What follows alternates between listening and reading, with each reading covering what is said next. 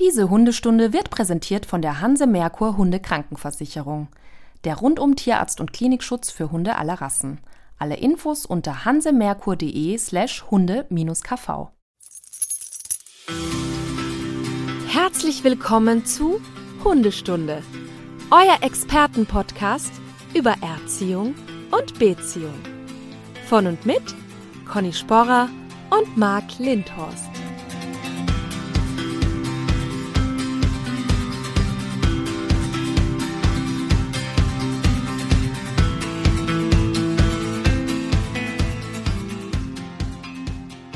Conny. Wie geht's Guten Morgen, dir? Marc. Ganz gut. Ja, ganz gut ist. bin- Äh, hm. Ja, es ist gerade stressig. Ich komme gerade aus Nürnberg zurück und wir haben da jetzt wieder fleißig gedreht. Oh. Aber Mhm. ähm, es macht Spaß. In Nürnberg oder wo warst du? Ja, in Nürnberg. Okay. Und ich habe sogar im Zugbistro habe ich ein Stück Lebkuchen gegessen. Den ersten Lebkuchen dieses Jahr. Ja, aber in Nürnberg muss man doch Lebkuchen essen, habe ich mir sagen lassen. Eig ja, eigentlich kommen ja dort die, die Printen her. Was das ist ist noch denn? eine. Ja, das, Conny, da hast du aber. Deine Aufgabe wird sein heute, du wirst Nürnberger Printen versuchen, in Österreich zu bekommen. Jetzt ist mir gerade was eingefallen, weil du gesagt Oh. hast, deine Aufgabe wird sein. Warte, also Mhm. Printen schreibe ich mir mal auf. Ja, mhm. Ähm, auch sehr lecker. Ist nicht wie Lebkuchen, ist was ganz. Kommt in die Kategorie Lebkuchen, ist aber schon wieder was ganz Okay, anderes. ich werde es recherchieren. Genauso Mhm. wie ich recherchieren sollte, der Havaneser. So, Conny, ich, ich lausche. Wir lauschen dir alle jetzt pass sehr auf, aufmerksam. es ist jetzt Folgendes passiert. Ne? Ich habe irgendwie jetzt rausgefunden mit dem Havaneser, wofür der eigentlich so gemacht wurde und habe beschlossen, ich finde das viel zu langweilig. das war's. Du kannst doch nicht selbstständig beschließen, dass äh, seine ursprüngliche Verwendung für dich langweilig ist und damit ist diese Rasse für dich gestorben. Nee, Das- überhaupt nicht gestorben. Ich finde das sehr coole Hunde. Ich würde nur vielleicht die Geschichte so ein bisschen weihnachtlich ausschmücken und vielleicht das nächste Mal präsentieren, wenn es recht ist. Na gut, da, da bin ich jetzt gespannt, wie Okay. du das weihnachtlich ausschmücken willst. Okay. Da Oh, bin ich jetzt echt will- gespannt ja. mit ja, Havaneser. okay. Mhm. okay. Soll ich dir was verraten? Ja. Wir haben dazu eine Nachricht bekommen. Ja.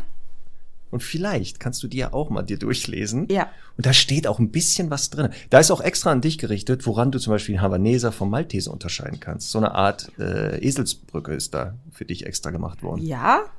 Ja. Aber das kannst du mir jetzt nur aber so- einmal sagen. Weil es gibt Nein. keine Unterscheidung. Äh, Conny, natürlich. Willst du mich jetzt. Och, jetzt muss ich hier wieder deine. Ach, das ist immer, dass ich hier reinfalle auf dich und dann muss ich hier wieder Sachen gucken. Warte. Ha, ha, ha. Hier googeln Ja. die ja, Chefs noch selber. Natürlich so spontan finde ich das jetzt hier nicht. Okay, ich kann ja in der Zwischenzeit freudig mitteilen, Marc, Ja, ja. dass unsere, Podca unsere Podcast-Tour-Tickets im äh, Vorverkauf sind. Hm, Ja, Auf Eventim Shop Bar als So. Geschenk unter den Christbaum zu legen. aber hallo. 17. Und- Juni 2023 Stuttgart, 18. Juni 2023 Frankfurt am Main, 19. Juni 2023 Köln, 21. Juni München, 23. Juni Berlin, 24. Juni Hamburg. Und weißt du was? Ja, Es gibt sogar Fan-Tickets. Hast du das gesehen? ja, was? Du kannst ein normale. Ja, ja, wo ist der Unterschied, denkt man. Da fragt sich natürlich jetzt der geneigte Stundi. ja, Ticket, Fan-Ticket. Was ist das? Mhm. Das Fan-Ticket ist das, ähm, was du dann zugeschickt bekommst. So ein echtes. Ach Nicht so. irgendeinen so einen komischen QR-Code, wo du dann dahin latsch Ach, auf deinem schön. Handy, die scannen das ab, wie so ein. das sieht wundervoll so ein, aus. Toll. Ja, dann hast du so ein echtes Ticket mit Hologramm. Und Oh. da können wir auch beide drauf unterschreiben besser, als auf einem Handy auf den QR-Code zu ich bin ganz gerührt, ehrlich. Das ist so toll. Es gibt einfach Tickets von uns. Das ist fantastisch. oder? Im Übrigen, ich habe ein bisschen gestern im Zug gearbeitet und, und habe natürlich irgendeinen Artikel geschrieben äh, zum Thema Restaurantbesuch mit Hund und so und schreibe halt Hunde, Hunde, Hunde und dann kommt der Schaffner vorbei und ich frage ihn, Entschuldigung, wann wird dieser Hund in Wien sein? Wann wird dieser Hund in Wien sein? Sehr gut. Und was hat Ja. er geantwortet? Ja, ich glaube, er hat mich nicht richtig verstanden und dann habe ich halt sehr gelacht und habe es nochmal wiederholt mit dem richtigen Wort Zug. Es war Ach, sehr herrlich. lustig. Ja. Aber was wäre jetzt eine, eine gute Antwort gewesen? Wann wird dieser Hund Na, na, es ist auch, äh, ich weiß nicht, ob man das bei euch auch sagen würde, aber so in, in Österreich und Bayern wird man ja immer, das ist ja ein Schimpfwort, ne? der Hund. Der, der war eh schon 20 Minuten zu spät. Ja, weiß nicht, aber den, die Bahn als Hund zu beschimpfen, weiß ich nicht. Das Ja. wird Schaffner vielleicht. Ne, Ja, aber die ja, Bahn ja war auf jeden Fall sehr Aber das lustig. ist gut. So, haben Ja, wir jetzt. Havaneser-Infos? Ich finde das jetzt nicht auf Okay, die Schnelle. okay, Conny, du hast ja eh gesagt, du Dann werden wir das in die Geschichte integrieren. Genau, wir werden das in die Geschichte, in die Weihnachtsgeschichte bei dir integrieren. Und dann werden wir da ganz viel lernen. Aber wo wir schon mal bei ähm, Hund sind, ähm, können wir einfach mal wieder dein Hundewissen testen. Und äh, Denise, kannst schon mal den Trailer raussuchen. Das errätst du nie, Frau Sporer. Bam, ab geht's. Das errätst du nie. Pass auf, Conny. Unter welchem Namen ist der Mechela, ich hoffe, ich spreche das jetzt richtig aus, Mechela mit zwei A auch noch bekannt? Soll ich zu buchstabieren? Ja, bitte. Unbedingt. M-E-C-H.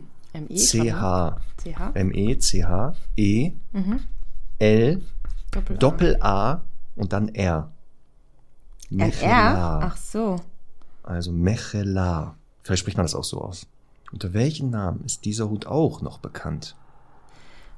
Hat das A am Ende irgendwas mit, mit Haaren zu tun? Mm, ja, nee. nee. Okay, ich weiß es nicht. Ich kann es überhaupt nicht her, her, herleiten. Mhm. Da ich das so komisch ausspreche, Mechela, das kommt aus dem, ja, ist Ah, ein Flämisch? Nachbarland. Äh, Ah, genau. Ist ein Nachbarland von, von den Niederlanden, auch so ein kleines Land. Deren Fahne sieht so ähnlich aus wie die von Deutschland, nur durcheinander. Belgien? Ja. Ja, sehr Flämisch? gut. So. Welcher Hund ist vielleicht unter dem Namen Mechela auch noch bekannt? Belgischer Was haben die da so für Griffon? einheimische Hunde? Belgischer Schäferhund? Genau, der Malinois Aha. oder Malinois. Man weiß es nicht. Na, ach, Marc, bitte, jetzt streu das doch nicht, dass das Malinois heißt. Ja, weiß man nicht. Bist du Belgierin?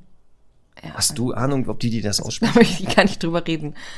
Ähm, Naja, Also, aber wir wissen doch alle, okay. was wir meinen. Mechela, Ist doch- okay, aber das spricht man sicher auch nochmal anders aus. Man spricht ja den Groenendaal oder so ähnlich. Ne? Ne? Genau, und deswegen Ja. dachte ich auch Mechela, Lar, Ja. vielleicht so irgendwie. Ja, vielleicht können wir ja eine Sprachnachricht bekommen von einem Stundi, der diese Ja, Sprache genau, beherrscht. der das aber jetzt phonetisch richtig ausspricht. Ja, und nicht genau. hier Google vorsprechen lässt. Und das mir, das kann ich selber. Das hätte ich sehr gerne. Hm. Sehr gut. Guck mal, heute auch noch was gelernt. Ja, toll. Danke. Frage, ich habe auch ein tolles, Es- ich habe auch eine tolle Frage Ja. für dich beim nächsten Mal. Na, bin ich aber gespannt. Ja. Okay. Mhm. Da bin ich aber echt gespannt. Ähm, pass auf, Conny, die Zeit läuft. Ne? Das sind jetzt nur noch zehn Tage. Hm. Dann ist ja schon wieder Weihnachten. Ne? Mhm. Geschenke alle vorhanden? Oh, weitestgehend. Mhm. Oder bist du im Weihnachtsstress? Nein. Conny, bist du im Weihnachtsstress? Hallo. Ach, ach, ach. Weißt du was? Das ist, du hast mich schon so kaputt gemacht. Ich habe gedacht, jetzt kommt wieder irgendein Witz, den ich nicht verstehe. Aber ich habe es verstanden. Es ist eine klassische Überleitung. Eine sogenannte. So, das ist doch die Überleitung. Toll. Denn du hast dir ja ein Thema gewünscht, das hatte ich auch schon mal auf dem Zettel, aber aus Gewünscht, eher ja. aktuellerem, aus Ja. eher aktuellerem Anlass. Denn heute Ja. werden wir über Stress bei Hunden sprechen, Ja. weil du ähm, begeistert von einer Fortbildung gesprochen hast, auf der du warst, ich glaube sogar mit deinem Team. Ja. Und zwar bei Herrn Ganzloser. Professor Doktor. Oh ja, Ganzloser. Professor Dr. Für dich. Ganzloser. Ne? Für mich. für mich, ja, für dich ist er Udo, für mich Herr Professor Doktor. Wir Akademiker unter uns halt sprechen Genau. uns immer so gerne an. Ja. Genau. Und da hast du sehr begeistert von gesprochen. Da dachten wir, komm, dies, an dieser Begeisterung lassen wir auch natürlich die Ja. Studis teilhaben und reden mal über Stress, weil dort ja ähm, wohl aktuellere ähm, Sachen zum Thema Stress nochmal vorgetragen wurden. Ja, ob sie so aktuell sind, kann ich jetzt gar nicht wirklich in Zahlen sagen, aber in meinem Kopf, in meiner Mhm. Welt ist es auf jeden Fall, war es nochmal bahnbrechend. Also ich habe einfach nochmal ein großes Umdenken gestartet, muss ich ehrlich sagen, zum Thema. Das ist immer das Beste, oder? Ja. Wenn man da wegfährt und denkt, Ja. verdammt, was habe ich die letzten Jahre gemacht oder was habe ich geglaubt? Ähm, und dass dann so ein Prozess in Gang kommt, das finde ich auch immer gut. Ja, und ich muss ähm, wirklich sagen, also Udo Ganzloser, ich könnte ihm einfach stundenlang zuhören. Das ist sehr, sehr, ähm, ja, einfach sehr, sehr schön, ihm da zuzuhören. Der hat ja einfach keine, irgendwie keine PowerPoint, kein, ne, vielleicht ab und zu mal ein Flipchart und kann stundenlang reden und ab und zu dann schließt er so die Augen. Also er ist ja richtig so ein verrückter Professor ein bisschen. Aber ich, ich liebe das, wirklich ihm zuzuhören. Ähm, es gibt halt Punkte, wo ich finde, wenn es zu sehr in die Praxis geht, da teilen sich dann so ein bisschen unsere Meinungen. Aber alles, was wissenschaftlich ist und was er da so erzählt, ähm, finde ich, finde ich toll. Äh, ich, wie immer höre ich bei sowas immer kritisch zu. Das heißt, ich glaube jetzt nicht alles irgendwie blind, was er da so sagt. Also beziehungsweise natürlich, wenn es wissenschaftlich erhoben ist, schon. Aber du weißt ja, ne, ich hinterfrage ja auch die eine oder andere Studie. Ja. Ähm, und von daher, ja, also es soll jetzt nicht so wirken, als ob er mein Gott ist und alles, was, was er sagt, äh, irgendwie dann nur richtig sein kann. Aber ich fand es trotzdem sehr spannend. Ja, ähm, das Spannende ist genau, er ist halt Verhaltens, kommt aus der Verhaltensforschung, ist halt da, ähm, begleitet dort Studien oder Doktoranden, mhm. die forschen halt in dem Bereich viel. Genau, er ist kein Hundetrainer. Mhm. Er hat nichts mit Training zu tun und das ist, muss man dann auch trennen. Manchmal redet er halt von Training. Ja. Oder der arbeitet halt auch mit Trainerinnen und Trainern manchmal mhm. zusammen.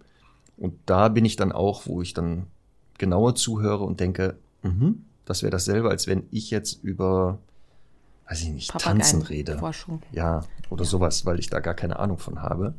Ähm, aber genau alles, was die so, also gerade im Bereich der Ethologie und gerade dieser Grundlagenforschung Voll. oder so, da bin ich immer total gespannt und nehme da auch ganz viel mit und manchmal muss ich dann auch gucken, so was für eine Studie, was, hä? Dann gucke ich mir die wieder an, dann kommt man in dieses Rabbit Hole, dann guckt man da und Voll. dann plötzlich zwei Stunden lese ich schon wieder und denke, genau. stopp, was ist denn hier wieder passiert? Aber du hast recht, ähm, das ist alles zu hinterfragen. Das ist das Gute bei Wissenschaft, dass das auch ähm, immer das Ziel ist, durch dieses Hinterfragen das vorwärts zu bringen und nicht zu sagen, das ist im Stein gemeißelt. Ja. Und deswegen ähm, werden wir heute darüber reden und mal schauen, was Stand jetzt der Wissenschaft ja. zum Thema Stress bei Hunden aktuell ist, was vielleicht auch im Zusammenleben mit Hunden wir beachten sollten oder für uns, ähm, die wir tagtäglich mit Hunden und Menschen arbeiten, im Training. Ähm, genau. Gibt es da irgendwas, wo man drauf achten sollte. Also das ich hab, versuchen. Wir. Ja, ich, ich habe ähm, voll, ich fand voll interessant. Er hat erzählt, dass man mittlerweile an Hundehaaren auch, ich nenne es jetzt mal Stressmarker festmachen kann. Du nix, das ist dir bekannt. Ja. Ähm, das heißt, man kann äh, sozusagen, ich glaube, es ist einfach nur Cortisol, ich bin mir aber nicht sicher, ob da noch andere Faktoren irgendwie mitspielen, aber es ist, man kann sich das halt vorstellen, wie mh, mm, eine ja, wie ein, ein, also man kann, man kann quasi Stressphasen am Haar des Hundes festmachen und sagen, ich weiß jetzt nicht auf wie lange, aber ich glaube sogar wirklich eine sehr, sehr lange Zeit, also in, in, in Form von Monaten und sagen, okay, also wenn das relativ nah an der, am, am, an der Spitze ist, dann ist das schon länger vergangen. Wenn der jetzt quasi sehr kurzfristig irgendwie Stress hatte, dann ist das an, eher am Haaransatz zu sehen. Ähm, ich nehme jetzt nicht an, dass das eine ganz gängige Untersuchung ist. Vielleicht könnten wir dazu die Kollegen in Salzburg nochmal befragen. Kollegen von, von dem Labor, die wir ja schon zu Gast hatten. Aber das finde ich auf jeden Fall irgendwie spannend, weil jetzt kommt, wenn ich da schon direkt reinstarten darf, Marc. Natürlich, ähm, Conny. Für mich halt eben diese, diese bahnbrechende Gedankenänderung oder einfach Haltung dazu. Denn äh, Ganzloser hat ein, einen ähm, britischen Biologen zitiert, Donald Broom, der eben sagt, wenn das Anpassungssystem eines Lebewesens überfordert ist und in Folge negative Konsequenzen für die Gesundheit oder Fortpflanzung entstehen, das ist Stress. Und das Fazit ist eben, es geht letztendlich immer um die Auswirkung. Das heißt, ähm, es geht nicht darum zu sagen, okay, mein Hund hechelt jetzt, der hat Stress. Mein Hund legt jetzt die Ohren an, mein Hund möchte aus einer Situation raus, der hat Stress. Sondern Stress ist im Prinzip immer die Folgeerscheinung davon. Und das finde ich eben in, in puncto erstens Training natürlich, Angsttherapie und, und, und sehr, sehr, ja, wesentlich, weil ich glaube, dass da draußen immer noch sehr viele Trainerinnen und Trainer auch äh, rumrennen, die eben sagen, oh, jetzt hechelt er, jetzt müssen wir sofort das Training abbrechen. Oder auch einfach Hundehalterinnen und Hundehalter, die vielleicht da auch sehr sensibel sind, was ich ja gut nachvollziehen kann, Ähm, und für mich war das wirklich eine, eine tolle Erkenntnis, halt hier einfach zu sagen, okay, es ist jetzt einfach gar nicht dramatisch, wenn der Hund jetzt mal ein bisschen in eine Situation kommt, wo er ein bisschen Stress hat, sondern die Auswirkung. Also ist es nachhaltig, ist es äh, quasi langfristig beeinflussend auf die Gesundheit beziehungsweise auch die Fortpflanzung, spielt ja ein bisschen zusammen. Ähm, und wenn dem nicht so ist, dann können wir faktisch nicht von Stress reden. Und das ist, das würde mein gesamtes Hundetrainer-Vokabular jetzt nochmal echt auf den Kopf äh, stellen, weil ich habe ihn dann halt auch gefragt, ja, das heißt, wir müssen dann wirklich in der, in der Ausdrucksweise und so echt nochmal viel ändern. Das heißt, es gibt jetzt keine Stressmimik und keine Stresssymptome. Und er sagt, nein, es gibt kurzfristige Belastungssymptome. Genau, und das ist dieses, ich, als ich mich nochmal auch damit jetzt beschäftigt habe in der Vorbereitung, mhm. habe ich auch nochmal geguckt, ähm, wie wird das definiert und was habe ich noch so alte Unterlagen. Und in alten Unterlagen habe ich noch gefunden, da wird von Eustress, dem guten ja. Stress und die Stress, dem schlechten oh, gesprochen. Ja. Mhm. Und das, was du jetzt sagst, auch neuere Forschungen beziehungsweise Definitionen zeigen, genau Stress ist erstmal nichts Schlimmes, es ist eine Anpassungsreaktion. Immer wenn genau. der Organismus in einem Ungleichgewicht ist, also das kann innere Stressoren sein. Beispiel jetzt, ähm, dir ist warm. Dann zeigt, muss der Körper darauf reagieren. Und diese Reaktion, die daraufhin zeigt, dass er zum Beispiel anfängt äh, zu schwitzen, ist halt diese Anpassungsreaktion. Das heißt also, theoretisch können wir hier schon von diesem Stress sprechen. Aber wenn der Körper das schafft, diesen, dieses Gleichgewicht wiederherzustellen, dann haben wir genau nicht das, was wir umgangssprachlich als Stress bezeichnen, weil das ist nämlich genau das, wenn Menschen Stress meinen bei sich selber oder bei ihrem Hund, meinen die ja immer diesen eher negativen.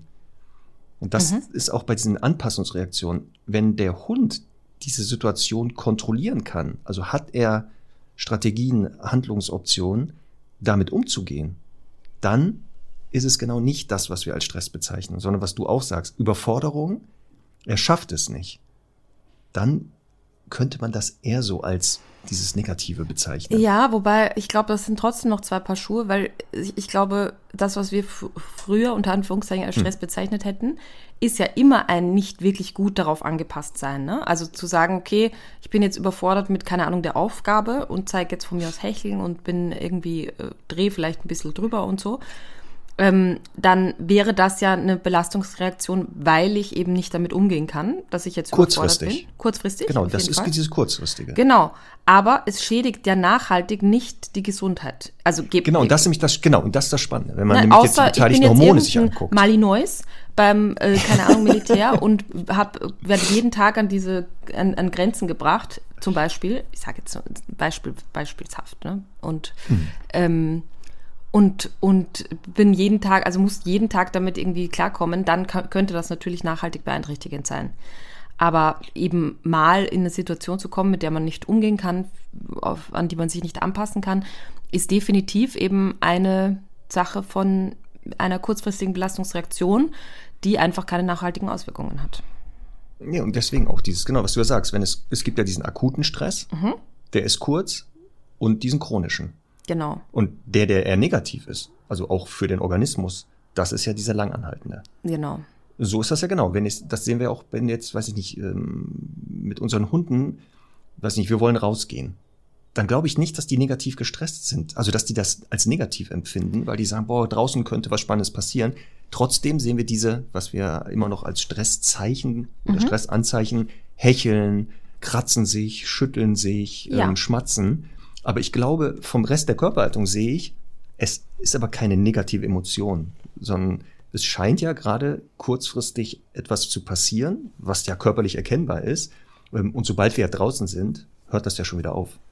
Genau, und das fand ich auch nochmal einfach total spannend, weil im Prinzip diese Eustress- und Die-Stress-Theorie, also dass es guten und negativen Stress gibt. Ich meine, das glaube ich ja erstmal, ne? dass jetzt quasi freudige Aufregung genau. ähm, eben auch Stress auslöst oder beziehungsweise diese kurzfristigen Belastungssymptome und genauso auch negative Erregung, wenn jetzt, keine Ahnung, ein anderer Hund zu Besuch kommt, den man nicht mag. Ähm, äh, trotzdem, und das finde ich eben so gut, also die Wissenschaft ist jetzt wohl einfach äh, der Meinung zu sagen, wir unterscheiden hier nicht mehr, denn, und das fand ich auch sehr cool, dieses Zitat, es sind schon Bischöfe im Bordell gestorben. ne? Oder auch ich weiß, so, das hat ganz los, er sagt das gerne so. Ja. Das kann, weiß ich doch als, als, als, äh, als so äh, Anekdote, ja. Ja, genau. Und, ähm, und genauso auch so dieses, äh, ne, es kann sein, dass man sich über einen Lottogewinn so freut, dass es, dass man einen Herzinfarkt kriegt und dran stirbt. Oder halt so davon überrascht ist. Und deswegen gibt es einfach diese Unterscheidung nicht. Also finde ich, finde ich einfach auch sehr stark. Also es kann ein Hund, der halt dauernd aufgeregt ist, zum Beispiel die Ball-Junkies, ne? Also die sind, die, da wür- würde man ja sagen, die freuen sich halt drüber, dass sie jetzt jedes Mal spielen und jedes Mal aufgeregt sind. Aber ich, ich nehme an, aber das würde dann letztendlich ja auch nur die Medizin entscheiden können, äh, dieser konstante Stress ist ähm, auch nicht gut für den Organismus. Und da kommt wieder dieser Test ins Spiel, finde ich, weil daran würde man tatsächlich merken, ist da äh, eben, ist da wirklich permanent Stress im Spiel und was heißt das dann für die Gesundheit?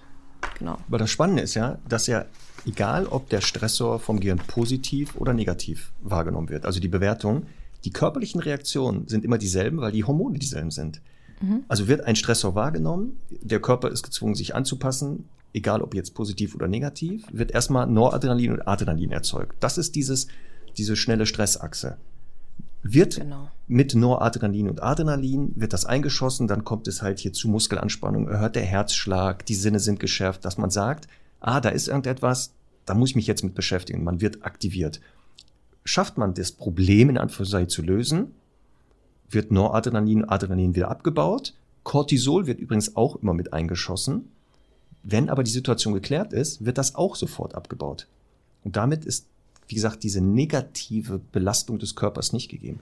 Bei chronischem Stress, und das ist nämlich das Problem, schaffe ich es nicht, diese Situation zu klären, das Problem bleibt, dann wird weiter Cortisol produziert. Und das ist dann das, was das eher körperlich äh, dramatische ist, weil Cortisol, also gerade diese Langzeitstressachse, wenn die zu lange eben ist, die ist gesundheitsgefährdend, weil dann ähm, gibt es sowas auch wie, dass ähm, der Stoffwechsel entgleist. Das hat damit auch zu tun. Und dann haben wir diese Hunde, die, obwohl sie ausreichend zu fressen bekommen, abbauen sogar. Die, die fressen sich zu Tode teilweise, was eigentlich so, so komisch ist. Oder ähm, dass das Reproduktionsverhalten Ja. unter Cortisol auch abgebaut wird. Ja. Und das sind halt diese Faktoren. Deswegen ist es ja eher dieses, ne, das Genau. darf nicht zu lange anhalten. Und das ist Genau. auch bei positiven Stress, was du sagst. Ja. Wenn ich jeden Tag mit dem Hund etwas Tolles mache, aber der keine Chance hat, auch mal zur Ruhe zu kommen, da kommen wir gleich zu, das ist auch übrigens nicht schön. Ähm, er hat dann auch nochmal gesagt, dass äh, eben äh, so gewisse Aufregungen und Stimulationen, Herausforderungen eben nicht Stress bedeuten und hat da auch nochmal ein schönes Beispiel gebracht, fand ich, dass jetzt ein Zebra zum Beispiel, das von einem äh, Löwen irgendwie äh, entdeckt wird, ähm, ja im Prinzip in Lebensgefahr ist. Ne? Also da könnte man Ja. jetzt sagen, uh, das hat aber Stress. Aber dadurch, dass es halt einen Mechanismus hat und sich zum Beispiel tarnt, hinterm Baum versteckt, von mir aus auch ein Stück wegrennt oder was auch immer, also eine Strategie, eine Bewältigungsstrategie hat, ähm, kann man eben da nicht von Stress sprechen. Ne? Weil ich meine, das ist ja das, Fluchttiere, ne? die müssen ja, müssten ja im Prinzip, sind ja äh, ein Leben lang gestresst. Ne? Aber weil sie halt so gut angepasst sind, kann man da nicht davon sprechen. Ich meine, klar, wir haben natürlich eben Tiere, die zu Tode gehetzt werden und so weiter. Das ist jetzt was völlig anderes. Aber ähm, ich denke das oft, wenn ich so Rehe sehe oder so, wie, wie, wie hart dieses Leben sein muss, quasi immer auf der Hut zu sein und immer irgendwie äh, zu, zu denken, irgendwie hinter dem nächsten Stein ist irgendwie ein Raubtier, das mich fressen will. Aber nein, die sind halt einfach darauf gut angepasst und deswegen ist es einfach kein Stress beziehungsweise keine nachhaltige Schädigung. Ja, und da gibt's ja auch schon Untersuchungen genau an solchen Wildtieren, ähm, die halt unter dem Druck von Beutegreifern auch leben, dass die, aber jetzt, was du gerade sagst, diese ähm, Stressmarker wenig haben, wo wir eigentlich denken, Moment mal, die müssten ja ständig auf der Hut sein und so. Nee, die können damit gut umgehen. Ja. Und das ist das, wo wir auch bei Hunden umdenken müssen, dass wenn der Hund diese Coping-Strategien hat und damit gut klarkommt, dann ist das für ihn subjektiv doch voll in Ordnung. Dann ist es egal, was der Nachbarhund darüber denkt. Genau. Und da komme ich jetzt gleich schon zum Thema auch Lernen unter Stress und das fand ich auch nochmal sehr, sehr spannend.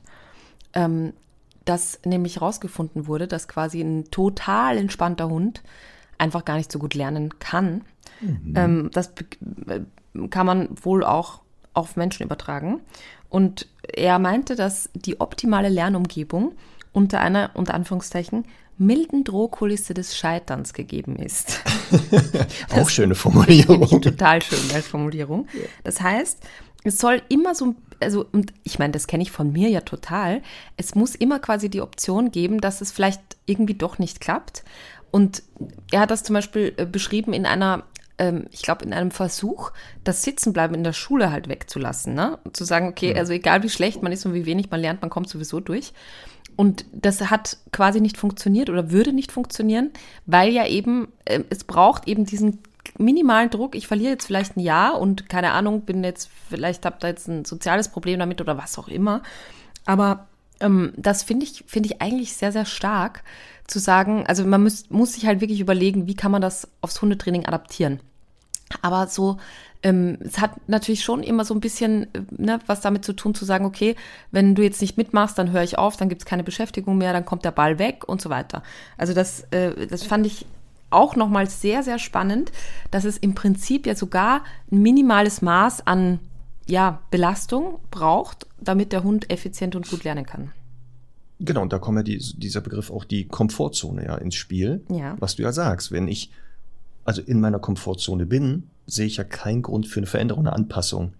Und erst wenn da ein Ungleichgewicht ist oder ich gezwungen bin, da mich zu verändern, dann passiert das. Mhm. Und dann, genau, und deswegen, das habe ich dann auch ähm, in der Recherche und in der Fortbildung gesehen, ein bisschen Stress ist sogar ein Lernbooster. Mhm. Weil dann Dopamine auch damit äh, beteiligt werden. Und das ist ja genau Dopamin als Belohnungshormon, äh, umgangssprachlich bekannt, wird ja nicht eingeschüttet, wenn die Belohnung kommt, das ist sehr spannend übrigens, mhm. sondern die Erwartung der Belohnung, da mhm. ist der größte Dopaminschub. Und wenn mhm. sie dann kommt, geht er sogar wieder runter. Und das würde ja das passen, wieder wie an was Weihnachten, du sagst. Ne? Genau, dieses, die Vorfreude als ja. Kind, dass man sagt, ja, die haben ja schon, äh, das Christkind natürlich, nicht die eigenen ja. Eltern, liebe Stundis, falls ihr ein bisschen jünger seid, das ist das Christkind, nicht der Weihnachtsmann. Der Weihnachtsmann Sehr ist dieser Mann da in dem roten Kostüm. Ja ähm, ist nicht derjenige, der die Weihnachtsgeschenke bringt, sondern das Christkind. Ähm, dass ähm, genau diese Vorfreude, man hat das kaum ausgehalten, das hat einen irre gemacht. Und wenn man die ausgepackt hat, hat man sich auch gefreut, aber dann war das so, ja, am Ende des Abends war das ja schon wieder, das Highlight war dann irgendwie so vorbei. Und so ist das ähnlich bei Hunden. Und das, was du sagst, genau dieses, ähm, immer die, das Bewusstsein, ah, vielleicht klappt das aber nicht. Aber das motiviert ja dann auch, eigentlich dran zu bleiben und nicht zu sagen, ja, ist mir doch scheißegal, ob ich das jetzt hinkriege oder nicht. Und das müsste dann genau im Hundetraining ähnlich gemacht werden, dass auch hier immer das wahrscheinlich darüber laufen müsste, dass man sagt, okay, was ist der Stand? Also wie gut ist der Trainingsstand? Und ich bleibe, ich werde keine Übung machen, die auf diesem Stand ist, sondern ein bisschen drüber. So dass der Hund sagt, ja, ist aber schwerer als die letzte Übung. Genau. Ich probiere das mal aus. Hm. Weil dann hätten wir genau diesen Effekt des erstmal Lernens. Ja. Weil sonst, warum soll ich denn mich verändern? Ja. Also, sehe ich nicht so. Ja. Und das, genau, deswegen ist ja auch bei diesen, wenn wir über Stress sprechen, diese, gibt's ja so diese drei Phasen, die Alarmierungsphase, die Anspannungsphase und die Entspannungsphase. Mhm. Die sind ja auch dabei wichtig, weil gerade die fehlende Entspannungsphase, das ist ja eigentlich die ja. gefährlichere, wo der Organismus zur Ruhe kommt und dann die Stresshormone wieder auf ein. Normallevel mhm. runterfahren. Und das ist manchmal, und das wäre das Beispiel, was du gesagt hast, der Mali, der jeden Tag arbeitet, mhm. der ja wirklich hier 24-7 ähm, gar nicht mehr zur Ruhe kommen kann. Und der mhm. wird garantiert organische Probleme bekommen. Mhm. Ja, ich fand ähm, in, in puncto Training auch nochmal spannend, das ist irgendwie etwas, das ich seit langem so im, im Bauchgefühl habe. Wir sprechen ja oft vom sogenannten Abschalttraining auch. Hm. Ähm, und im Prinzip war da oder ist da dadurch einfach nochmal klarer auch durchgekommen, dass einfach das beste Training oder das beste Lernen einfach dann möglich ist, wenn man eben dem Lebewesen eine Möglichkeit zur Stressbewältigung anbietet. Das heißt, ähm, es ist für viele Hunde, und ich bin da jetzt, ich weiß nicht, ob ich hier schon mal drüber geredet habe, insbesondere bei den Hütehunden und sowas, ähm, bin ich immer mehr eben dazu, also tendiere ich immer mehr dazu, nicht zu sagen, okay, wir leihen den jetzt an und der soll sich jetzt, keine Ahnung, in der Hundegruppe selbst beruhigen und selber zur Ruhe kommen. Ich finde, es gibt einfach viele Hunde, die dazu nicht in der Lage sind, weil sie einfach kein Programm haben. Und da finde ich halt umso wichtiger, dass man ihnen Alternativverhalten anbietet, dass in Alternativverhalten vorher, also außerhalb dieser stressauslösenden Situationen oder dieser Belastungssituationen eben ähm, wirklich gut trainiert, dass man im Zweifel sagen kann, so und in dieser Situation verlange ich das jetzt auch von dir. Die Situation ist vielleicht sehr abgeschwächt dargestellt, aber wir versuchen halt diese und jene Alternative. Und das ist eben, finde ich, nochmal sehr, sehr wichtig hier zu betonen, dass es einfach, wenn es oder da, wo es möglich ist, einfach sehr, sehr wichtig ist, dem Hund eine Alternative anzubieten. Und die Alternative kann ja im Zweifel auch erstmal sein, Nuckel an der Leberwursttube, wenn wir da an dem Hund vorbeigehen, aber reg dich nicht auf. Ne, das ist zwar eine erste Hilfemaßnahme, die jetzt vielleicht nicht langfristig zum Erfolg führt, aber zumindest dafür sorgt, dass der Hund eben ähm, da erstmal ein anderes Programm ein bisschen lernt, dass er sich auch auf was anderes fokussieren kann. Und ja, das, äh, das habe ich nochmal für mich so nochmal irgendwie verstärkt mitgenommen und ähm, finde das, finde das ja sehr, sehr, sehr ähm, relevant fürs Training, nicht immer von den Hunden zu verlangen, dass sie sich selber, zu, selber beruhigen. Auch wenn es nämlich manchmal irgendwie so wirkt, wie wenn man ihnen zum Beispiel, weil sie bellen, dann Aufmerksamkeit gibt oder Kekse gibt oder sowas. Ne? Das ist, ist ja oft so ein Thema, wo man sagt, ah, jetzt hat er aber gebellt, äh, jetzt kann ich ihn doch nicht ansprechen, jetzt kann ich doch nicht äh, irgendwie ihn füttern oder so. Aber nein, es geht ja nicht darum, das Bellen zu bestätigen, sondern ihm erstmal durch Ansprache oder durch von mir aus auch Hilfe mit einem Keks etwas anderes anzubieten. Und das finde ich nochmal mm, eben sehr, sehr äh, relevant hier zu erwähnen. Ja, es, wird also genau, es führt eben zu diesem Umdenken, wenn es eben um diese Phänomene geht, diese Anpassungsreaktion. Mhm. Und wenn der Hund überfordert ist, wenn er es eben nicht selber schafft, dann sollte eben der Mensch äh, Alternativen anbieten, die zu einer Entspannung führen können. Und ja. wenn es halt das Nuckeln ist, auf die Gefahr, dass er vorher gebellt hat. Aber ne, das ist dieses natürlich, kann es sein, dass da auch was anderes gefördert wird. Aber hier muss ja auch immer die Frage sein, was ist jetzt wichtiger gerade? Also was ist gerade das Ziel der Übung? Ähm, und viele Hunde konnten ja leider noch sehr, sehr früh leider auch gar nicht lernen, mit Stress umzugehen. Die wurden dann, also dem wurde jeder Stress genommen. Und das ist auch, Total. was ich mitgenommen habe aus diesem Ganzen, sich nochmal mit beschäftigen. Es darf nicht darum gehen, dass Hunde in einer in einer Wattewelt, Watte oder einer Blase aufwachsen, in dem mhm. jeder Stress genommen wird. Genau, wenn der hechelt, oh Gott, der hechelt gerade, mhm. was ist denn jetzt? Ich finde das gut, dass Leute ein Bewusstsein haben, wenn der Hund hechelt, dass das ein Stresszeichen ist.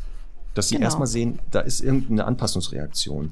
Genau. Ähm, aber jedes oder Mal zu Belastungsreaktion, sagen, ich, ja. Mhm. genau, eine Belastungsreaktion, jetzt muss ich den Hund da entfernen oder ich helfe dir, führt genau dazu, dass der Hund ja eben langfristig noch mehr äh, Belastungsstörungen bekommt, weil er gar nicht weiß, was er machen kann. Genau. Und dieses auch mal ausprobieren, und das habe ich dann auch im Training immer mehr gemerkt, dieses, ähm, lass die doch erstmal ausprobieren. Mhm. Und wenn die das nicht schaffen, dann lass die weiter ausprobieren. Und dieses auch, die brauchen Zeit. Das, das, ich habe da selber, dieses, ich bin dann sehr ungeduldig immer mit Hunden, habe aber gelernt, die brauchen manchmal Zeit. Dann, dann muss das ein bisschen arbeiten, dann müssen die mal ein bisschen überlegen. Und gerade dieses, wenn sie es selber dann schaffen, dieses, mhm. diese Belastungssituation zu klären, das ist ja das, was wir brauchen.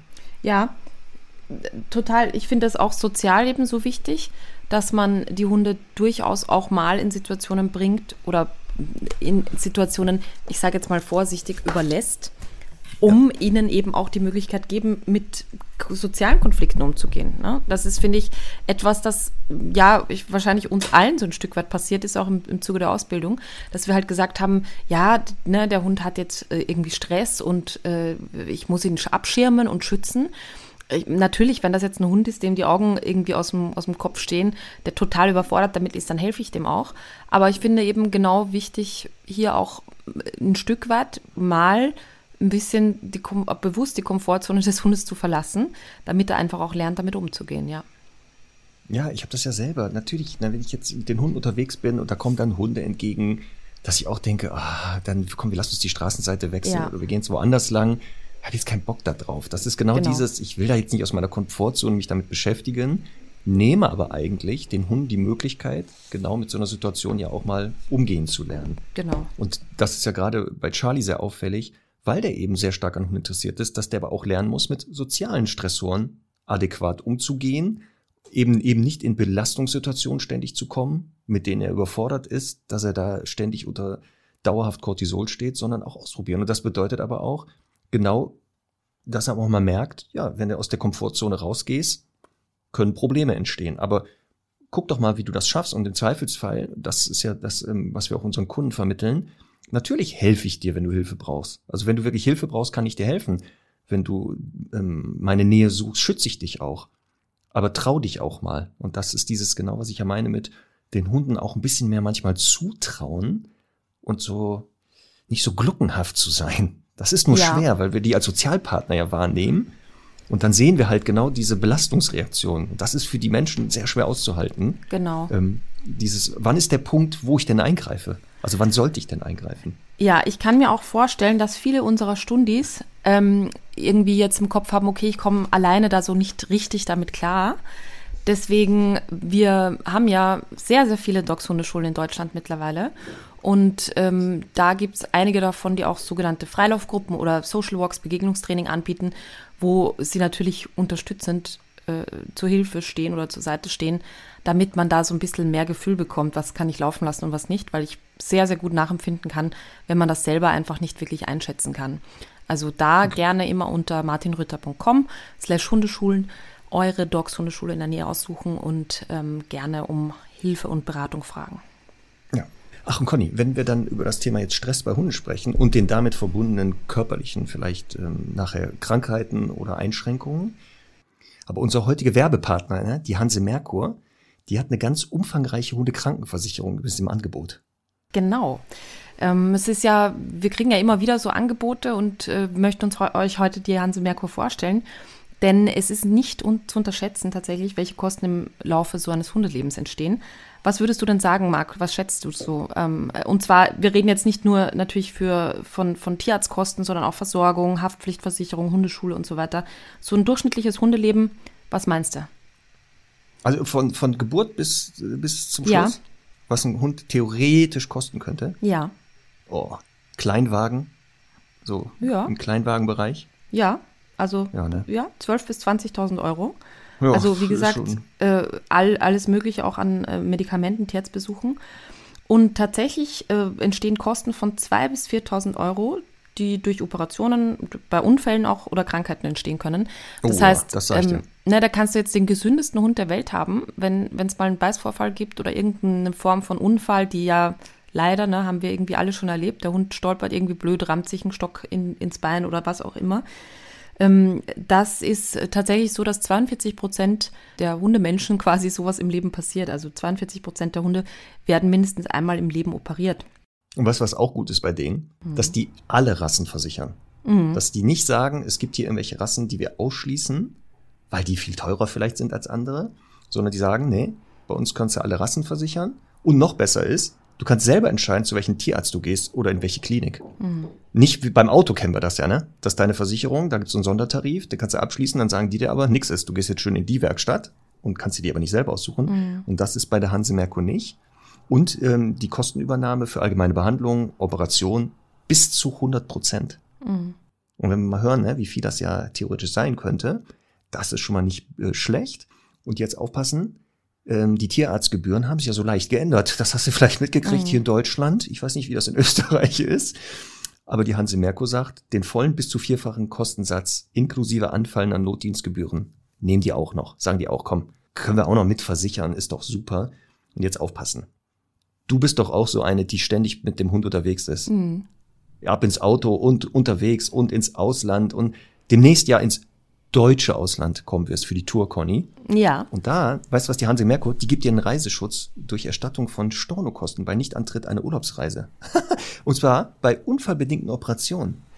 Das ist doch mal geil, oder? Ja, das ist. Und zwar weltweit. Ja, finde ich auch eine, so, ich auch eine starke. Hilfe.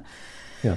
Ähm, und was natürlich auch wichtig ist, sollte man sich doch mal umentscheiden und irgendwie sagen, okay, äh, das passt doch nicht für mich oder mir ist das Risiko zu gering, dass was passiert, dann ist die Versicherung nach dem ersten Jahr täglich kündbar. Alle genauen Infos dazu gibt's unter hansemerkur.de slash hunde-kv. Mensch, schade, dass der Doktor schon zu alt ist dafür. ja, Aber er ist nicht zu alt für Stress. Ne? Ich nehme an, der wird auch in seinem Alter, also im Alter hat man noch mal so ganz andere Stresserscheinungen, die ähm, kenne ich noch von Abby. Die hat dann halt irgendwie Stress gehabt, plötzlich, wenn ich im Badezimmer bin, weil ich war nicht da. Ja, das, was du jetzt gerade beschreibst, draußen ab und zu, wenn wir mal mit den Hunden unterwegs sind und mhm. jemand, äh, einer von uns beiden, was jetzt noch schnell im Supermarkt reinspringt und mit den Hunden draußen wartet, das war für Doktor früher nicht so stressig, aber jetzt sieht man, das scheint den herauszufordern, dass wir uns trennen. Und dann guckt er bei jedem Menschen, der da rauskommt, ob mhm. das nicht einer von uns ist. Mhm. Und sehr oft verwechselt er mich übrigens dann mit Männern mit grauen Haaren. Ja. Also ja. da ist, orientiert er sich jetzt mehr an den Haarfarbe anscheinend und denkt, oh, das könnte der sein. Komm, ich freue mich erstmal. So mal. ungefähr. ja, der passt, un passt ungefähr, so sieht der aus. Komm, da freust du dich erstmal prophylaktisch. Vielleicht ist der das ja, ne? Ja. Sehr gut.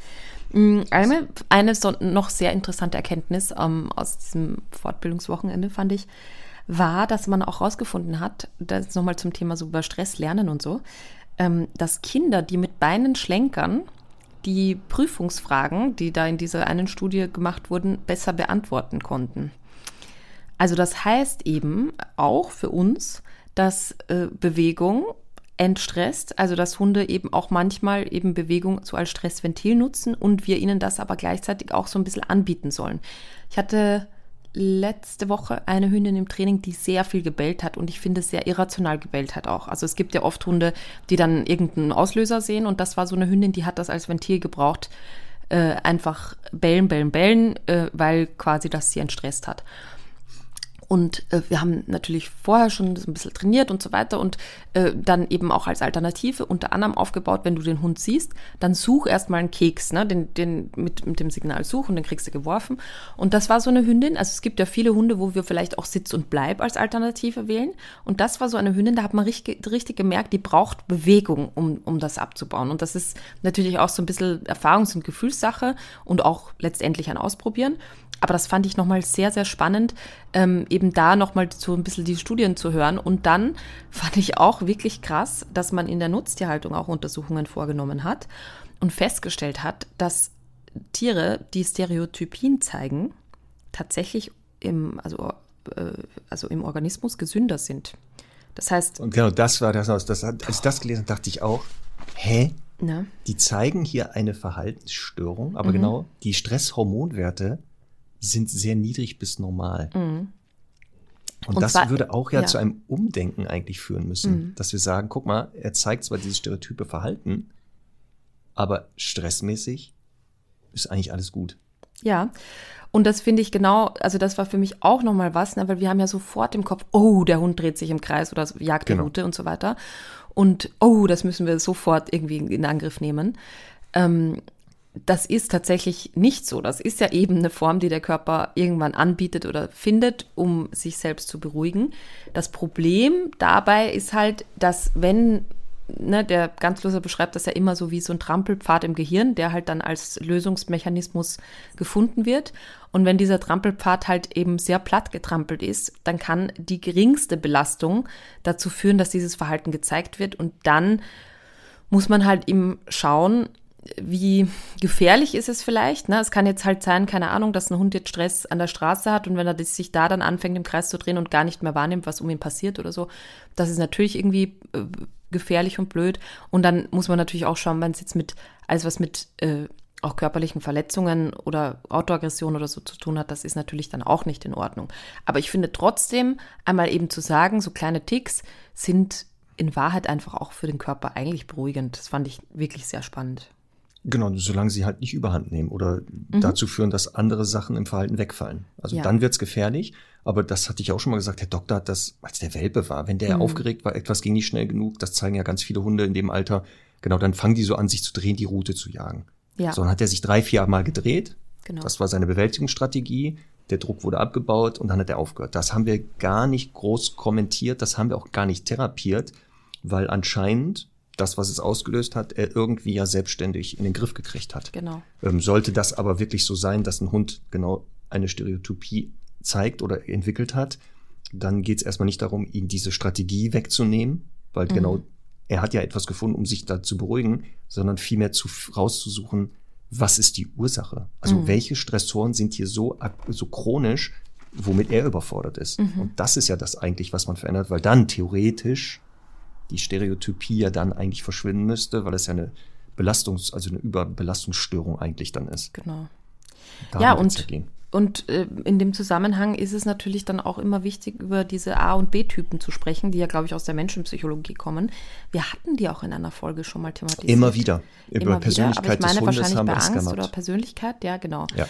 Ähm, und, und da kam halt auch nochmal raus, also für mich immer als Eselsbrücke, der A-Typ ist eben der aktive Typ, was jetzt nicht heißt, dass der besonders sportlich ist, sondern der geht halt aktiv mit seinem, unter Anführungszeichen, Stress um. Das heißt, entweder durch Flucht oder durch Angriff, aber er hat halt auf jeden Fall irgendein Programm.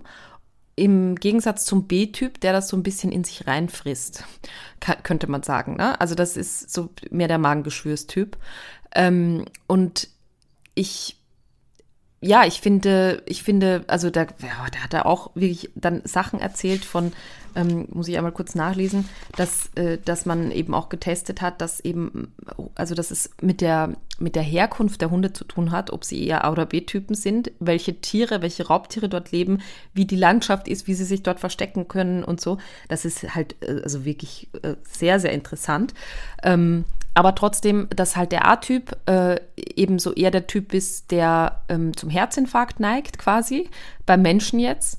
Ähm, bei Hunden gibt es da wohl Rückenmarksinfarkte. Also das sehr häufig übrigens, haha, zufälligerweise bei Schäferhundartigen. Und die passiv, passiven Stresstypen halt eher so die, die, die Magengeschwürstypen sind, halt die, wo sich das halt so quasi nach innen so ein bisschen frisst. Ähm, und ja, ich finde, das ist eben auch nochmal, also auf den Hund übertragen, eine wichtige Information, das so mal für sich oder für seinen Hund zu bewerten. Was meinst du, was Ja, weil- sind denn deine Hunde für Typen? Also wenn ich jetzt die beiden hier beobachte, dann würde ich ähm, Charlie ganz klar als A-Typen kennzeichnen. Mhm. Das ist genau der, was du beschreibst. Mhm. Da ist irgendeine Situation, erstmal machen. Mhm. Also erstmal machen und hektisch werden und gucken. Und der Doktor ist wirklich der klassische B-Typ. Abwartend, überlegen, in sechster Reihe stehen, ähm, gucken erstmal, was passiert da. Braucht Mhm. sehr lange Anlaufzeiten, bis der dann mal irgendwie aus dem aus dem Quark kommt. Mhm. Ähm, aber das ist ja genau das Spannende, dass genau die Persönlichkeit sehr stark auf dieses Thema Stress Einfluss nimmt. Du hattest jetzt die beiden Grundpersönlichkeitstypen A und B genannt. Mhm. Ähm, und da sehen wir ja genau, was du gesagt hast. Stichwort ähm, Konfliktlösung, die sogenannten vier beziehungsweise eigentlich fünf F. Der A-Typ, eher Fight, Flight, Flirt oder Fiddle-About-Typ, der, wenn er ein Problem hat, da klärt. Genau, der B-Typ wäre der Freeze, der genau sagt, ach du Scheiße, erstmal hier alles einstellen, inaktiv werden. Ähm, Und da sind ja auch dann die Hormone spannend. Der A-Typ eher Adrenalin-Noradrenalin-Typ, der B-Typ eher der Cortisol-Typ. Genau. Und das heißt ja auch nachher im Stresstraining, also wenn man sagt, die Stresskompetenz, muss man eben genau darauf Rücksicht nehmen. ja. Dass man den A-Typen, eben wenn es darum geht, der ist ja schon der Aktive, vielleicht ein bisschen manchmal drosseln muss. Mhm. Sagt, pass mal auf, fahr mal die Systeme runter, nicht hier überdrehen. Und den B-Typ Mhm. manchmal eher so sagt, komm mal aus dem Arsch hier langsam, Mhm. trau dich doch mal, trau Ja. dich doch mal, versuch Genau. doch mal einfach. Ne? Ja. Ähm, weil da ist es genau, dieses Schema F wird nicht funktionieren. Also, weil alleine schon die Persönlichkeitstypen ganz anders mit Stress umgehen. Ja, genau. Ähm, er hat den B-Typen als bedächtigen Bedenkenträger beschrieben. Deswegen, Und- das kann man sich gut merken, B. genau. Und ich finde, also das, das hat man ja, also eben diese, diese, diese Untersuchungen, die es da gab zum Thema Tierschutzhunde. Und da kam eben raus, dass aus Osteuropa eher B-Typen kommen. Genau. Und das finde ich passt ja auch total gut zu den Herdenschutzhunden, die ja also dort sehr stark auch vorkommen oder zumindest auch Mischlinge davon. Ähm, so dieses eben eher besonnen bei der Herde stehen und wirklich auch nur eingreifen, wenn es halt wirklich relevant ist.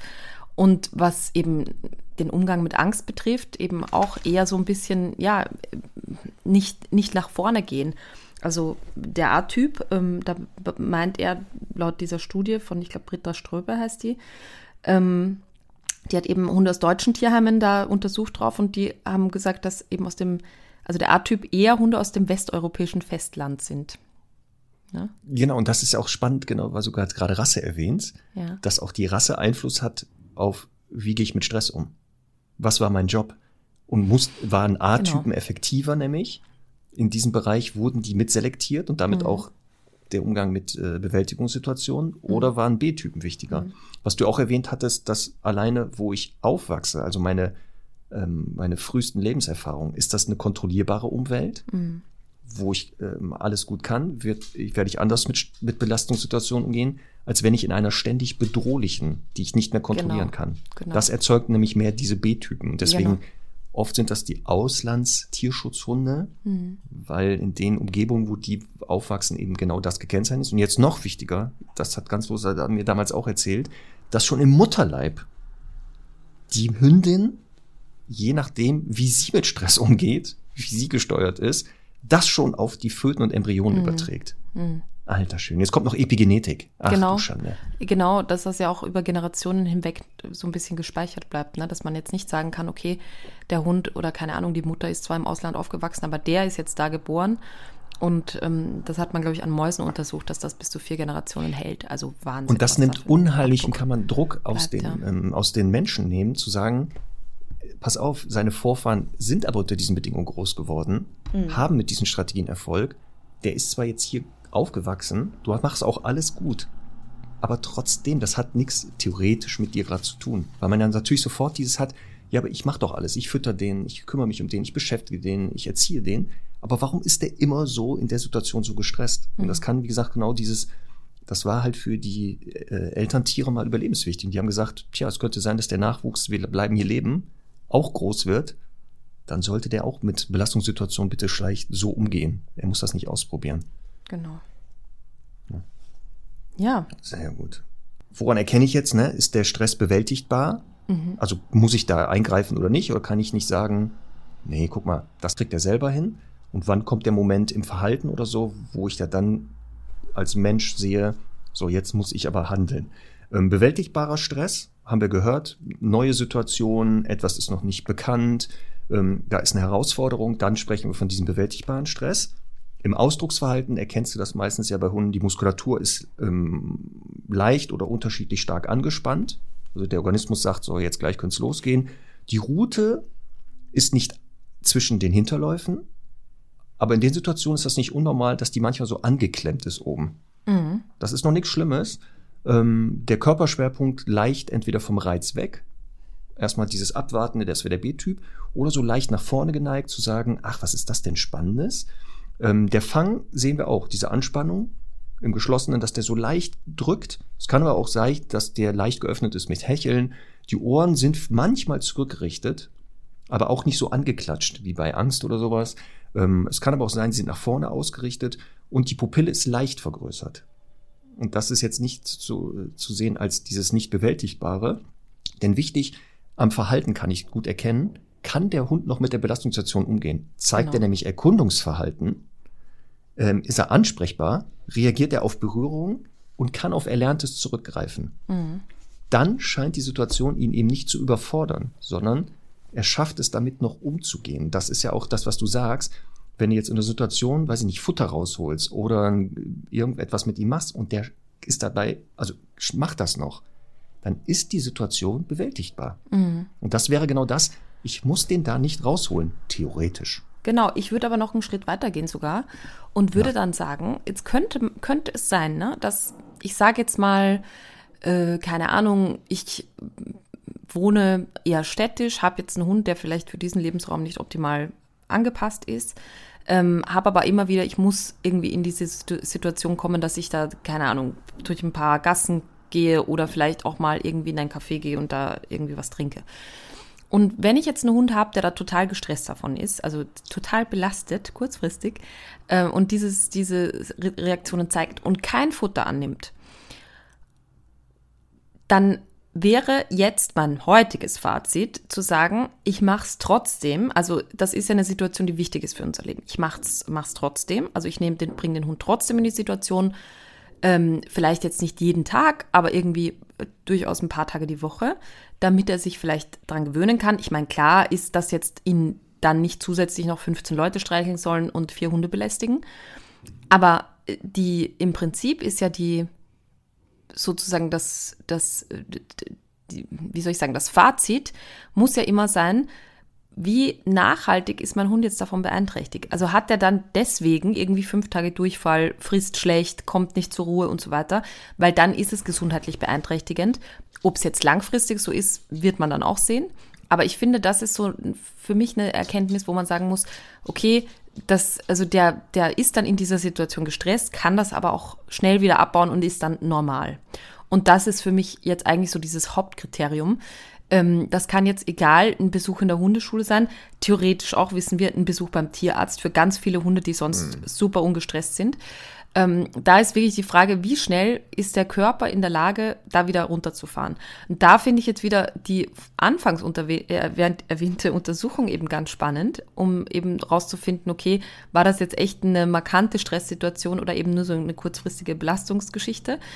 Ähm, oder ist es halt eben etwas, was wirklich den Hund nachhaltig beeinträchtigt? Und da, also das ist für mich so zusammenfassend nochmal das Fazit davon. Man muss äh, natürlich das immer an seinem Hund festmachen. Teilweise muss es vielleicht auch ein Tierarzt untersuchen. Teilweise sind das Dinge, die vielleicht erstmal nicht so wirken, als hätten sie damit zu tun, wenn der Hund, keine Ahnung, schlecht frisst oder schlecht zunimmt oder sowas, weil es eben dann B-Typen sind, die da alles so ein bisschen in sich reinfressen.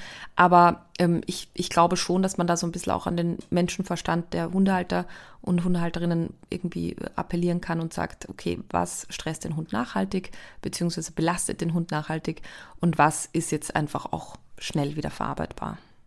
Genau, wir hatten ja auch die Folge ähm, Impulskontrolle, Selbstregulation und mhm. Co da kommen wir auch in den Bereich der ähm, Umgang mit Belastungssituationen. Da haben mhm. wir auch darüber was geredet. Und da haben wir auch den Begriff Resilienz schon mal ja. erwähnt, der ja auch im Bereich der Stressforschung immer spannender wird. Mhm. Und auch da zeigt eben Stressfreiheit ermöglicht zwar eine Regeneration, also eine Erholung, aber lässt keine Erweiterung der Resilienzkompetenz zu. Mhm. Das ist es genau wieder dieses. Mhm. Wenn ich jetzt sehe, ja, dass dieser, was du erwähnst da, wenn wir da ins Café gehen, dann ist der sieht man, er scheint hier ähm, eine Bewältigungssituation zu verarbeiten, heißt das nicht, dass ich jetzt abbreche, sondern genau je nach Hund sehe, was passiert denn danach? Mhm. Also nach der Situation. Und wenn ich merke, Moment, er hat das ja relativ gut hingekriegt, ja, der war jetzt vielleicht da gerade nicht, hat nicht jetzt sich an Futter interessiert, aber tut mir leid, wenn ich positiv gestresst bin, da bin ich manchmal auch nicht an Futter interessiert. Mhm. Also dann ist, stört mich das ja eher, ähm, sondern genau was dabei nachkommt und dass es ja genau viel mehr darum geht, kann er das selber bewältigen? Ist das kontrollierbarer Stress? Steigert mhm. das nämlich die Resilienz. Voll. Und das wäre, was ich am Anfang auch gesagt habe. Wir würden den Hund Fähigkeiten vorenthalten, die er eigentlich entwickeln könnte, damit er eben auch langfristig viel entspannter durchs Leben gehen kann und genau. nicht immer abhängig ist von uns oder sich mit nichts mehr beschäftigen darf. So. Ne? Schöne Abschlussworte, finde ich. Oder? Ja. Ich finde auch, dass wir so da nochmal vielleicht zum Umdenken, Nachdenken angestoßen haben, dass vielleicht hier mal genauer, vielleicht manchmal doch mal sagt, komm, ich drehe jetzt nicht um und wechsle ja. die Straßenseite, ich probiere es doch mal heute. Ja. Ich traue uns das beiden mal zu, ja. mit der Bewältigung umzugehen. Genau. so wie wir uns nächste Woche wieder der neuen Herausforderung stellen, Conny. Denn dann ja. ist ja schon bald genau Jingle Bells, Jingle Bells. Und dann werden wir über Weihnachten mit Hund äh, die nächste Folge machen, habe ich gehört, ne? Ja. Was wir alles beachten müssen. Weihnachtsfest ja. mit Hund. Dass es entspannt wird. Genau. Hast du ja wahrscheinlich auch einige verbracht mit diversen Hunden. Ja. Ja. Sehr gut. Da bin ich ja. mal gespannt, wie ihr so Weihnachten mit Hund feiert und worauf du immer achten musst. Ja. Das würde ich gerne wissen. Genau. Also ich, ja, ich, ich werde da so ein bisschen aus dem Nähkästchen plaudern, aber Na, wir machen natürlich auch so die Top-Tipps. Ähm, Ausstrahlung ist dann rechtzeitig natürlich vor dem 24. Ne? Richtig. Ich glaube am 23. oder so. Genau, einen Tag vorher könnt ihr noch schnell gucken, muss ich das noch umsetzen, alles, was die beiden da wieder ja. erzählt haben? Oder bin genau. ich im grünen Bereich und kann ganz entspannt hier Weihnachten feiern? Genau. Im Hintergrund hört man übrigens gerade wie Herr Doktor mit der Situation, die ihn bewältigt, äh, umgehen zu versucht. Ich höre das ja hier über die Kopfhörer immer nicht, deswegen auch letztes ja, Mal dieses Wassergeschlepper nicht. Aber es ist gut, wenn du, wenn du jetzt solche Situationen hast, dass du sie immer gleich erklärst. Genau, hier im Hintergrund hört man vielleicht ein Hecheln. Ja. Weil der jetzt ja. wieder hört, wir verabschieden uns beide und damit ja. weiß er ja, so jetzt geht's nach draußen mal eine Runde. Sehr gut. Da passt auch ganz gut äh, ein wirklich tolles Fundstück, das ich auf Spotify gefunden habe, Marc. Und zwar, Und zwar heißt das von, also das heißt, Mein Fifi ist lieb von Ilse Werner. Ja, ich ein- kenn ich. Kennst du? ja, es gibt eine Schallplatte, wo genau ähm, viele bekannte deutsche Schlagersänger, Ja. da hatten wir schon mal, genau, Genau. hatte ich glaube ich auch mal auf die Playlist ein. Super. Mein Also- treuer Freund, Lieder über Hunde. Fantastisch. Fantastisch. ist es. Fantastisch, genau. Ja. Ah, Freddie Quinn ist auch mit drauf. Auch wie schön. Ja, alle, Ah, da die muss ich, ganzen ich, jetzt- Klassiker. Ja. Ja, gleich auch passt in die Vorweihnachtszeit, kann man rauf und runter dudeln Toll. lassen. Neben Jingle Bells, Jingle Bells und äh, Last Christmas. So. Und du? So, ich nehme äh, von Tom Waits, passt zwar nicht zum Wetter, könnte aber bald wieder sein, irgendwann mal, Rain Dogs. Sehr gut. Ich habe schon reingehört. Ich war sehr begeistert. Sehr gut. Gut. Haben wir alles, ne? Hammer. Machen wir für heute Schluss. Dann können wir völlig entstresst in den Tag starten, würde ich sagen. Mhm. Und hören und sehen uns nächste Woche. Und äh, hoffentlich dann alle Geschenke unterm Baum schon. Obwohl, Ja. nee, da, ach. Ich höre da so einen kleinen drüber. Stress durch bei dir. Aber Bei mir. Ja. Ja, ja, ein bisschen. Können wir nächste Woche drüber reden. so. In Noch. diesem Sinne, bis dann. Bis Ständchen. Tschüss. Nein, nicht Meeting verlassen. Stopp. Hä? Huh.